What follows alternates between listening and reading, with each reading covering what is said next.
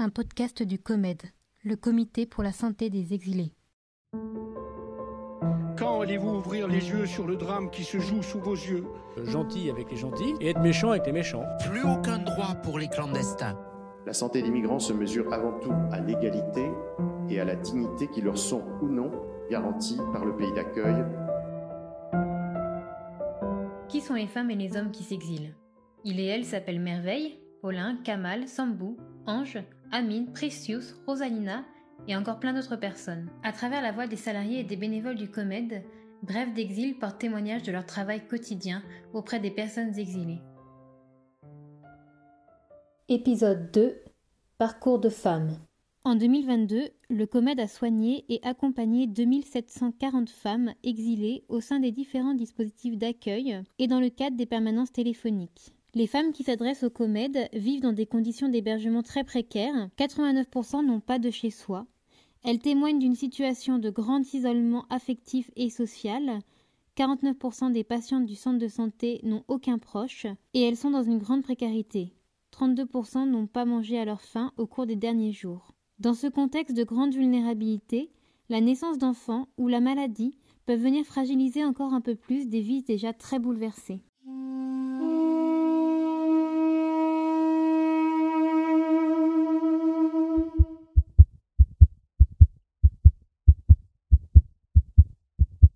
Fuir, tout abandonner, devoir laisser ses enfants, ne pas savoir où est son mari, partir pour sauver sa vie, vite. Angoisse, peur, tristesse, douleur, panique, on est bien loin du champ lexical des vacances pris sur un coup de tête. Être demandeuse d'asile, ce n'est pas qu'un statut administratif qui ouvre des droits dans un pays d'accueil. Les femmes que nous accompagnons au COMED ont toute une histoire douloureuse parsemée de violence. C'est ce qui les pousse à se séparer de leur famille, de leur pays, de leur vie. C'est cette vie qui s'effondre d'un coup.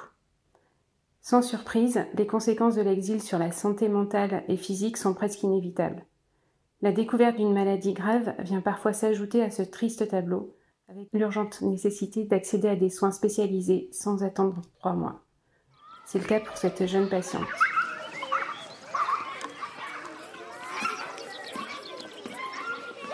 Elle avait une vie plutôt confortable, un mari fonctionnaire, une maison et des enfants en bonne santé. La famille venait même de s'agrandir avec un petit quatrième.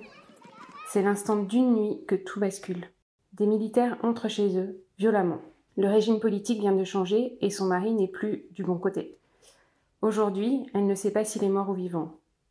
La patiente nous décrit alors des scènes très violentes, des coups qu'elle reçoit et ses efforts pour protéger ses enfants. Inquiet, le pasteur de sa communauté organise sa fuite en avion et s'occupe de ses enfants en attendant de pouvoir les confier à leurs grands-parents. Elle, elle a mal au sein. Elle pense que c'est à cause des coups qu'elle a reçus cette nuit-là. Mais c'est bizarre, cela ne passe pas. Au contraire, elle a de plus en plus mal. Une semaine après son arrivée en France, elle se présente au centre de santé du COMED. C'est une sœur de l'église qui lui a conseillé de venir ici. Elle y est reçue par un médecin puis directement accompagnée aux urgences. Elle y passera la nuit et la prise en charge hospitalière sera vite organisée. Parallèlement, nous l'accompagnons dans sa demande d'asile. Une fois sortie des urgences, nous payons des nuits d'hôtel et trouvant un hébergement quelques jours plus tard.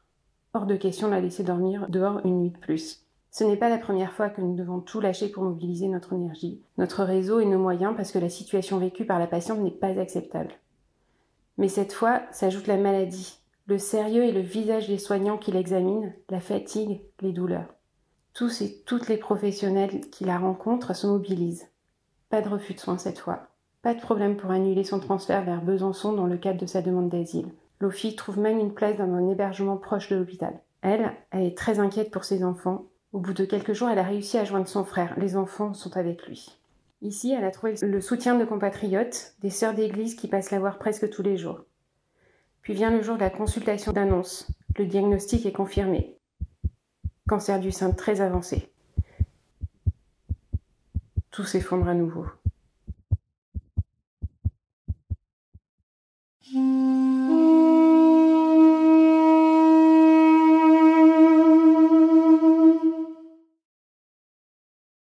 L'arrivée en France est dure pour toutes les personnes que les comèdes accompagnent. La fatigue, la précarité, l'exil, la séparation, les lourdeurs administratives font partie de leur quotidien. Chacun, chacune s'ébat, trouve encore l'énergie pour avancer. Parfois, il n'y a plus d'espoir. Il faut débrancher et accepter. Centre de santé de Bicêtre. Une grosse valise au milieu de la salle d'attente. Autour se serre une maman, au ventre très arrondi, et ses quatre enfants. Ils sont en France depuis moins d'une semaine. Les passeurs leur ont repris les passeports d'emprunt et les a laissés à Roissy en descendant de l'avion. Six nuits à dormir dehors, six jours à marcher, à s'occuper de la procédure asile. En moins d'une semaine, ils ont été orientés par l'OFI et enregistrés au guichet unique des demandeurs d'asile. Administrativement, ils avaient les bons papiers, effectué toutes les démarches en un temps record, mais il n'y avait pas de place d'hébergement pour une telle configuration familiale dans les départements où ils étaient enregistrés. Et les nationales n'avaient pas été prévenus. Les enfants âgés de 2 à 14 ans sont sages. Les grands s'occupent des petits. Cette maman reste digne, ne craque pas. Pas tout de suite. Au milieu d'après-midi, elle s'effondre. Elle pleure. Elle ne peut plus dormir dehors. Elle ne peut plus faire dormir ses enfants dehors. Nous cherchons un hôtel. C'est la Fashion Week. Tout est complet, même loin. Nous sollicitons alors un hébergement citoyen nous les accompagnerons jusqu'au point de rendez-vous. C'était un mardi. Les mercredis, elle était attendue à la plateforme pour demandeurs d'asile.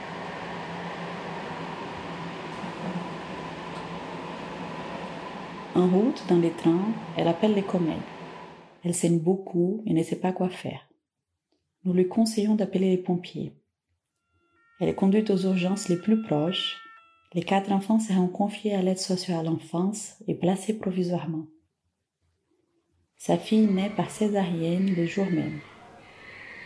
En grande souffrance, elle a des fils partout et ne quittera pas les services de néonatologie. Jeudi, l'ASE contacte les comèdes. Ils sont très clairs. Soit il y a une solution d'hébergement pour cette famille, soit les enfants sont placés définitivement ou renvoyés à leur père en Guinée. L'ASE doit rendre une évaluation et un avis au juge avant mardi matin. Ils ont besoin d'une réponse lundi soir au plus tard. Les comptes à rebours commencent. Il reste trois jours pour trouver une solution. La plateforme pour les demandeurs d'asile et la stand sociale de la maternité semblent peu investies. L'équipe du COMED va devoir pallier. Nous n'avons plus le temps de passer par les procédures habituelles. C'est une responsable de l'OFI local qui sera notre interlocutrice et qui défendra cette famille au niveau national. Les lundis à 15h30, une place est bloquée. Cette maman et ses enfants sont attendus les lendemains dans un centre d'accueil pour demandeurs d'asile à Caen. L'ASE joue les jeux. La préconisation pour les juges sera un placement provisoire ou administratif des enfants jusqu'à cette date. Ils seront ensuite remis à leur maman.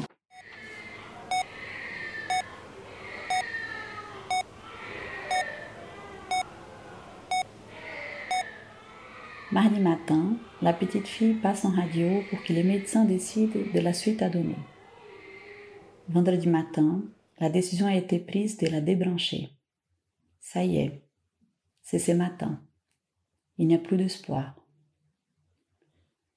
Aujourd'hui, cette maman pleure, seule, et personne n'est pour la consoler.